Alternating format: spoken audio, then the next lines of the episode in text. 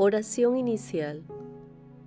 Santo Espíritu de Dios, amor del Padre y del Hijo, ilumínanos con tu sabiduría para que podamos comprender el mensaje que Jesús nos quiere comunicar en este día.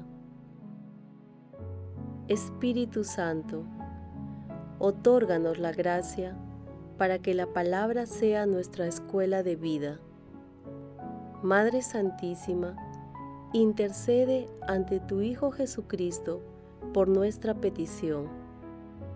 Ave María Purísima, sin pecado concebida.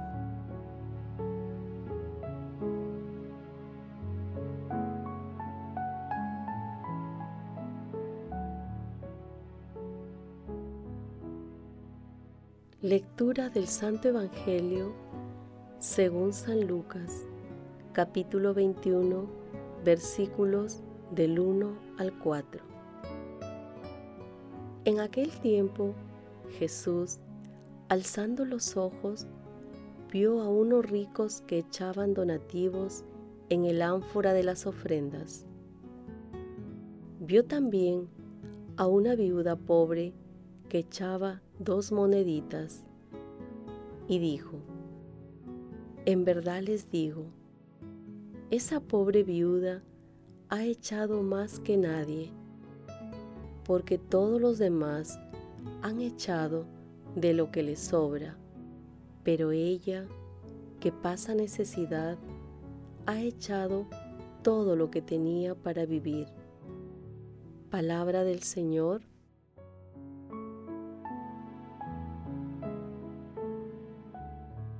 El texto de hoy, denominado la ofrenda u óvulo de la viuda, también se encuentra en el capítulo 12 de Marcos, versículos 41 al 44. En aquel tiempo, las ánforas del templo recibían mucho dinero para el sustento del clero y conservación del templo así como para ayudar también a los pobres. La práctica de la limosna era muy importante para los judíos. El pasaje evangélico presenta el contraste de las ofrendas que echaban los ricos y lo que echó la viuda que puso dos monedas, lo único que tenía para vivir. En el Evangelio de San Marcos se señala que las monedas eran de muy poco valor. En este episodio, Jesús ilustra un aspecto fundamental en la vida del cristiano, la calidad de las ofrendas. Ya no es lo valioso, lo ostentoso, lo aparentemente grande ni lo poderoso la medida para juzgar las acciones del cristiano, sino el amor, el desprendimiento, la generosidad y, sobre todo, la fe y convicción de que entregándolo todo por el reino, es decir, con una vida solidaria, fraterna e igualitaria, será considerado Hijo de Dios y además nadie quedará desposeído ni desprotegido.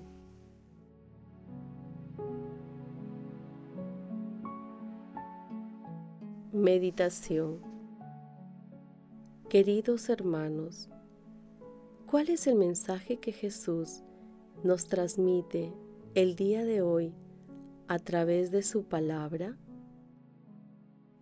Toda limosna y ofrenda es una forma de reconocer que todos los bienes y dones que administramos pertenecen a Dios, no nos pertenecen. Sin embargo, el mundo promueve la acumulación de riquezas. Por ello, observamos las grandes brechas sociales y económicas que existen en la humanidad. Por un lado, hay personas que despilfarran el dinero en la adquisición de bienes innecesarios y, Por otro lado, una importante proporción de la población mundial no puede satisfacer las necesidades mínimas de alimentación, salud y educación. La viuda pobre cambia el concepto de limosna por el de la solidaridad y entrega total. Lo entrega todo, lo arriesga todo. En cambio, los ricos no arriesgaron nada en favor del hermano ni en la entrega a Dios. Hermanos, meditando la lectura, respondamos. ¿Cómo es nuestra limosna? ¿Qué arriesgamos en favor de nuestros hermanos y en nuestra entrega a Dios? ¿Administramos nuestros dones y bienes de acuerdo con las enseñanzas de nuestro Señor Jesucristo?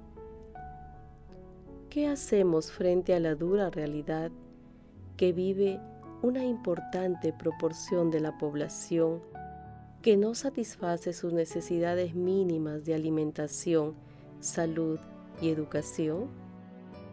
Que las respuestas a estas preguntas nos ayuden a participar en la construcción de una sociedad más solidaria y fraterna, siguiendo las enseñanzas de nuestro Señor Jesucristo.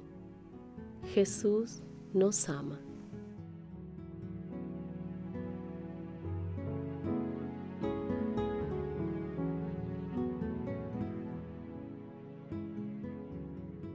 Oración. Amado Jesús, te pedimos aumentes nuestra fe en ti para emplear los bienes y dones que nos has encargado en favor de la extensión de tu reino, siendo solidarios y fraternos con nuestros hermanos más necesitados. Espíritu Santo, inspira en la humanidad un amor más profundo por todos nuestros semejantes, para que los gobernantes de todos los países tengan siempre la opción preferencial por los más necesitados. Amado Jesús, ten piedad de los difuntos y ábreles la puerta de la mansión eterna María Santísima, Madre del Amor Hermoso, intercede ante la Santísima Trinidad por nuestras peticiones. Amén.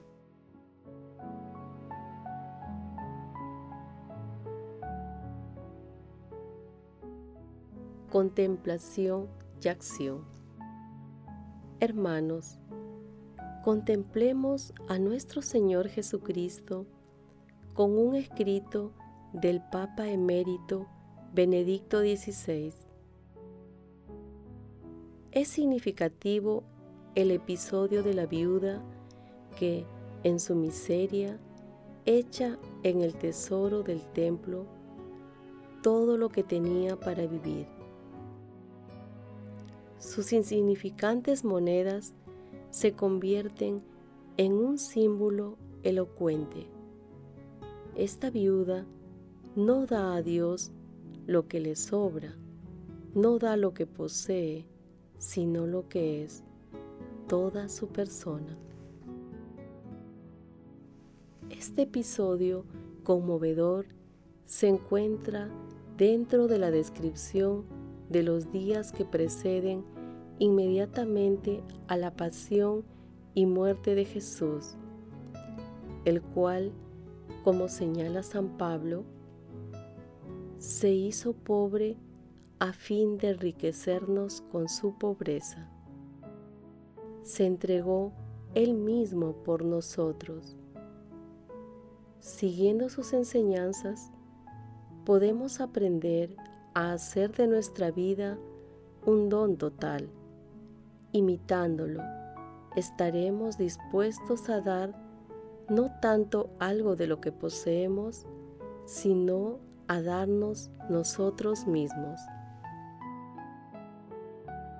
¿Acaso no se resume todo el Evangelio en el único mandamiento de la caridad?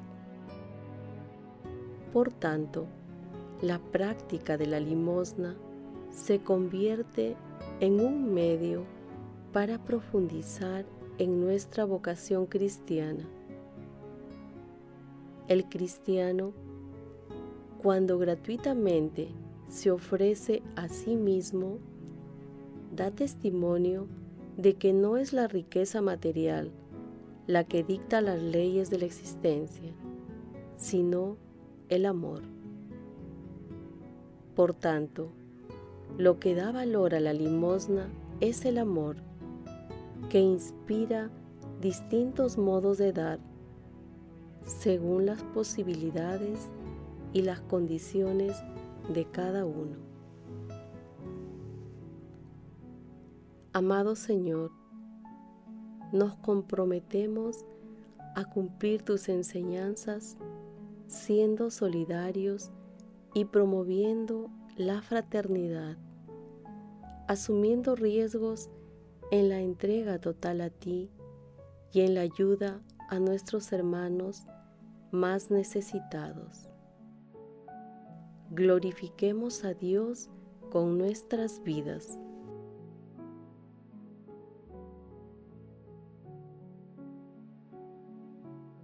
Oración final.